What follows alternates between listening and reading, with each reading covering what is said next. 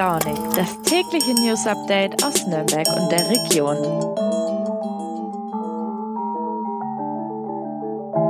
Ich wünsche euch einen wunderschönen guten Morgen und willkommen zurück zu Früh und Launig heute am Montag, den 5. September. Diese Woche wieder mit mir. Mein Name ist Gregor Grosse und ich darf euch endlich mal wieder durch eine Früh- und Launig-Woche begleiten, hoffentlich mit vielen spannenden und informativen Themen. Trotz des Sommerlauchs ist es gerade hier in der Region zurzeit keinesfalls langweilig, wie ich finde. Es passiert vieles, finden viele Events statt und deswegen bin ich auch äußerst zuversichtlich, dass wir auch diese Woche wieder allerhand an regionalen, aber teils auch überregionalen Themen abdecken werden.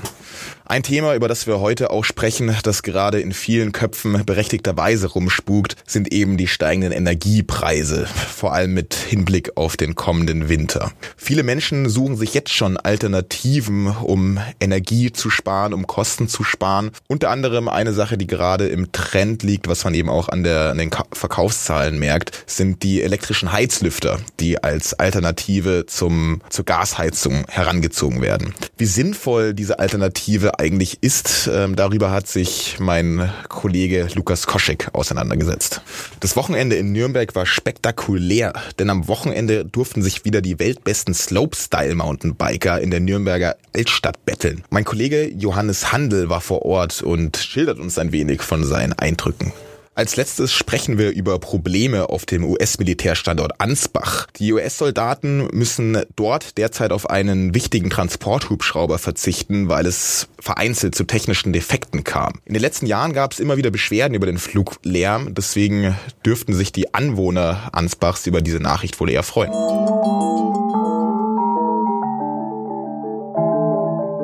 Die Gaskrise bietet vielen Menschen echte Sorgen. Aktuell flattern ja die Nebenkostenabrechnungen ins Haus. Und ja, vielleicht muss auch eure WG in Zukunft einen höheren Abschlag zahlen. Die Preise steigen schließlich rasant und ab Oktober kommt dann auch noch die Gasumlage der Bundesregierung obendrauf. Viele Kunden setzen deswegen auf Elektroheizungen und kleine Heizlüfter als Alternative. Zuletzt sind hier auch die Verkäufe stark angestiegen. Warum das allerdings relativ wenig Sinn macht, das erklärt euch mein Volontärskollege Lukas Koschek. Hi Lukas, elektrische Heizlüfter als Alternative zur Gasheizung im kalten Winter, das klingt doch erstmal logisch, oder nicht? Absolut, da stimme ich dir zu. Nur sind diese Geräte halt eigentlich nicht dafür gedacht, äh, ganze Wohnungen zu heizen, sondern eher dafür, einen unbeheizten Raum schnell mal warm zu machen. Eine kalte Garage zum Beispiel oder eine Werkstatt. Deshalb sind sie auch wenig energieeffizient. Noch dazu sind sie wegen der gestiegenen Nachfrage aktuell ziemlich schwer zu bekommen und vor allem auch teuer. Von was für Kosten reden wir denn da? Ich habe mit dem Verkaufsleiter von einem Elektronikmarkt hier in Nürnberg gesprochen und der hat mir erzählt, dass sich die Preise mittlerweile fast verdoppelt haben. Da wird es dann richtig interessant und äh, da wird auch relativ schnell klar, wie wenig Sinn es macht, mit Heizlüftern wirklich zu heizen. Ähm, auch bei einem starken Anstieg der Gaspreise, wie wir ihn jetzt im Moment erleben, ist Erdgas immer noch die günstigere Variante. Also eine Kilowattstunde Strom kostet bei den Stadtwerken Erlangen beispielsweise aktuell 23,67 Cent im Bruttoarbeitspreis. Das Erdgas liegt bei 7 Cent 81. Der Gaspreis müsste also um das drei- bis vierfache ansteigen, damit sich das Heizen mit Strom lohnt. Zusätzlich muss man dann aber auch wissen, dass Strom- und Gaspreis oft zusammenhängen. Also steigt der Gaspreis, steigt auch der Strompreis. Aus kostentechnischer Sicht macht das also überhaupt gar keinen Sinn und auch die Energieeffizienz ist besonders schlecht. Um Strom zu erzeugen, brauche ich nämlich viel Energie aus anderen Energieträgern wie Kohle oder Gas. Das heißt, bis ich den Strom einmal erzeugt habe, ist schon ein langer Weg vergangen, damit wir dann diese reine Reform der Energie bekommen. Daneben besteht auch die Sorge, dass das Stromnetz überlastet werden könnte, wenn jetzt alle gleichzeitig mit so einem Gerät heizen. Ist das realistisch? Jein. Die Stadtwerke Erlangen haben auf meine Nachfrage diesbezüglich geantwortet, Zitat, wenn Gaskunden in großem Umfang auf strombetriebene Heizquellen umsteigen, wären lokale Engpässe in der Stromerzeugung nicht auszuschließen. Allerdings verweisen die Betreiber auch darauf, dass Privathaushalte besonders geschützt sind. Sie würden also bei einem eventuellen Gasengpass erst ganz zuletzt abgeschaltet werden und dann auch nur unter ganz bestimmten Umständen. Die Stadtwerke beobachten zum Beispiel dauerhaft die Stabilität der Stromnetze und optimieren die Verteilung. Sollte es hier einmal eine Instabilität geben, gibt es im Energiewirtschaftsgesetz sogenannte diskriminierungsfreie Abschaltregelungen. Das heißt, dass jeder betroffene Endkunde voraussichtlich maximal jeweils 1,5 Stunden abgeschaltet wird und damit ein überregionaler Stromausfall verhindert werden soll. Du siehst also, bis es wirklich so weit kommt, muss wirklich noch einiges passieren.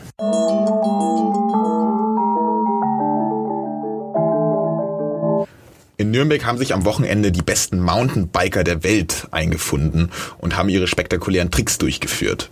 Mein Kollege Johannes war vor Ort und schildert uns ein wenig über seine persönlichen Eindrücke. Servus Johannes, wie war denn die Stimmung vor Ort? War es wirklich das angekündigte Spektakel? Äh, das kann man äh, definitiv sagen. Also gerade rund um den Hauptmarkt herrschte eine regelrechte Volksfeststimmung, aber auch in den anderen äh, Distrikten. Los ging es ja oben bei der Kaiserburg, dann über die untere Schmiedgasse hin zur Sebalduskirche, äh, wo auch äh, zum Teil eher Festivalstimmung war. Zumindest waren die Bässe so laut, dass es, glaube ich, auch nicht alle sehr lang an der Stelle ausgehalten haben, vor allen Dingen äh, die Kinder. Aber am Hauptmarkt, wo man ja doch dann auch die spektakulärsten Trick gesehen hat von der großen Rampe hinunter vom Rathaus, da war tatsächlich die beste Stimmung, der, der meiste Applaus und äh, es war schon beeindruckend für die Zuschauer, das Ganze zu beobachten. Mhm. Was ist denn Slopestyle Mountainbiking überhaupt? Was kann man sich darunter vorstellen? Ja, Slopestyle Mountainbiking ist einfach eine spezielle Disziplin im Mountainbike. Äh, verknappt gesagt ähm, geht es darum, einfach die spektakulärsten äh, Tricks zu zeigen. Ähm, bei den Top-Fahrern in der Weltelite, die ja tatsächlich auch vertreten war, es waren ja die 15 besten Fahrer der Welt in Nürnberg hier vor Ort, geht es immer darum, im Idealfall einen Trick zu zeigen, den so noch keiner auf der Welt vorher gezeigt hat. Nikoli Rogatkin beispielsweise hat das Rennen 2017 für sich äh, entschieden, indem er einen 1440 gezeigt hat, also indem er sich mit mit seinem Mountainbike äh, viermal um die eigene Achse gedreht hat gesehen hat, den hat er diesmal auch wieder gezeigt. Allerdings muss man sagen, dass sich das Niveau auch im Vergleich zu der letzten Ausgabe 2017 äh, derart verbessert hat, äh, dass er mit diesem Sprung diesmal nicht gewonnen, äh, gewinnen konnte.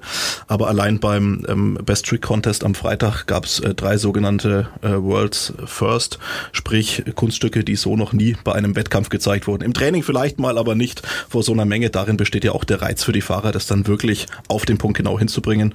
Und da war doch, äh, es war doch sehr beeindruckend, was auch vor allen Dingen der Schwede Emil Johansson, aber auch der US-Amerikaner Nikoli Rogatkin und eben der deutsche Vertreter Erik Fettko, der letztlich auch dann am Samstag Dritter geworden ist, gezeigt haben. Aus welchen Altersschichten haben sich denn die Zuschauer am Wochenende zusammengesetzt und wie war die grundsätzliche Resonanz? Es war eine bunte Mischung, würde ich sagen. Es waren äh, zum einen sehr viele Familien mit Kindern, auch mit kleinen Kindern da, die einfach begeistert äh, zugeschaut haben, äh, die angetan waren von dem Spektakel.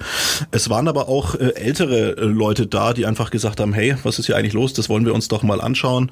Ähm, zum Teil ist es natürlich so, dass auch der Veranstalter Red Bull kritisch gesehen wird, ähm, aufgrund ja seine, seines gesamten Geschäftsgebaren. Man siehe gerade auch im Fußball, wo ja auch Red Bull Leipzig meistens sehr in der Kritik steht. Eine ältere Dame hat mir zum Beispiel gesagt, sagt, ja, Red Bull ist für mich ein absolut rotes Tuch. Gleichzeitig darf dann die Frage erlaubt sein, warum sie an der Strecke stand, aber sie war mit ihrem Mann da und äh, sie waren einfach beeindruckt von der Leistung der Fahrer. Also die Kunststücke, die da gezeigt werden, äh, das ist wirklich äh, beeindruckend. Die Tricks, man kann kaum erahnen, äh, wie viel Training da äh, drinstecken muss, um diese Tricks dann äh, so zeigen zu können und eben auch äh, unbeschadet anzukommen. Es gab vereinzelt Stürze, aber die, die Top-Fahrer haben ihre Sprünge zumeist äh, gestanden. Ein paar Schrecksekunden gab es am Freitag beim Best Trick Contest, wo doch mehrere Frauen, es waren diesmal nämlich erstmals auch Frauen, Frauen dabei, äh, doch böse gestürzt sind. Ähm, eine Teilnehmerin musste auch ins Krankenhaus. Was man aber am Samstag gehört hat, ist, dass es ihr äh, bereits wieder den Umständen entsprechend gut geht. Ähm, zeigt aber eben auch, wie gefährlich dieser Sport ist. Also es muss wirklich punktgenau sitzen, sonst äh, kann es auch mal daneben gehen.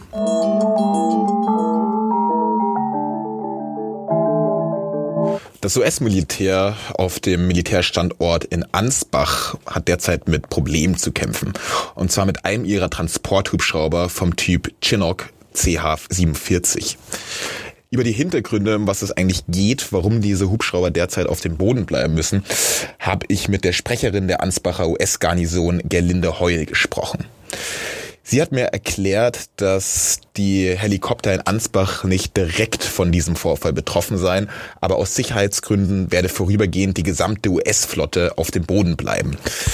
Und zwar hat es nach Angaben der US-Armee ein Kraftstoffleck bei einigen wenigen der Hubschrauber gegeben, was teilweise auch zu Motorbränden geführt hatte. Die Ursache ist laut der Sprecherin mittlerweile ermittelt worden und zwar geht es um einen technischen Defekt bei den Dichtungsringen. Auf dem Militärflughafen Ansbach-Katterbach gäbe es etwa zehn Chinook-Hubschrauber, erzählte mir die Sprecherin. Wie viele Hubschrauber am Flugplatz Illesheim im Kreis Neustadt-Eichbad Winsheim betroffen sind, der ebenfalls eben von der Ansbacher US-Garnison benutzt wird, könne Heul nicht sagen, weil die Einheit gerade wechsele. Trotz des Defekts bei einigen Modellen sei der Einsatz der Hubschrauber aber im Ernstfall weiterhin möglich, hat mir die Sprecherin erklärt. Aber das Genehmigungslevel wurde eben hochgesetzt. Das bedeutet, dass es ab jetzt die Zustimmung eines US-Generalmajors bedarf, damit die Hubschrauber eben abheben dürfen. Anwohner aus Ansbach und der Umgebung dürfen sich über diese Neuigkeit wohl eher freuen, denn in der Vergangenheit gab es immer wieder Beschwerden über den Fluglärm. Besonders eben der beschriebene Hubschrauber der Chinook ist ziemlich laut. Deswegen dürften sich die Ansbacher über diesen Umstand eher freuen als ärgern. Auch die deutsche Bundesregierung dürfte sich wohl für diesen Vorfall interessieren, denn das Verteidigungsministerium hatte bereits im Juni angekündigt, dass sie bis 2030 60 solcher Hubschrauber anschaffen wollen, die eben aus dem neuen Sondervermögen der Bundeswehr finanziert werden sollen. Ob die Bereitstellung der Hubschrauber nun gefährdet ist, das konnte mir die US-Armeesprecherin Heul allerdings nicht sagen.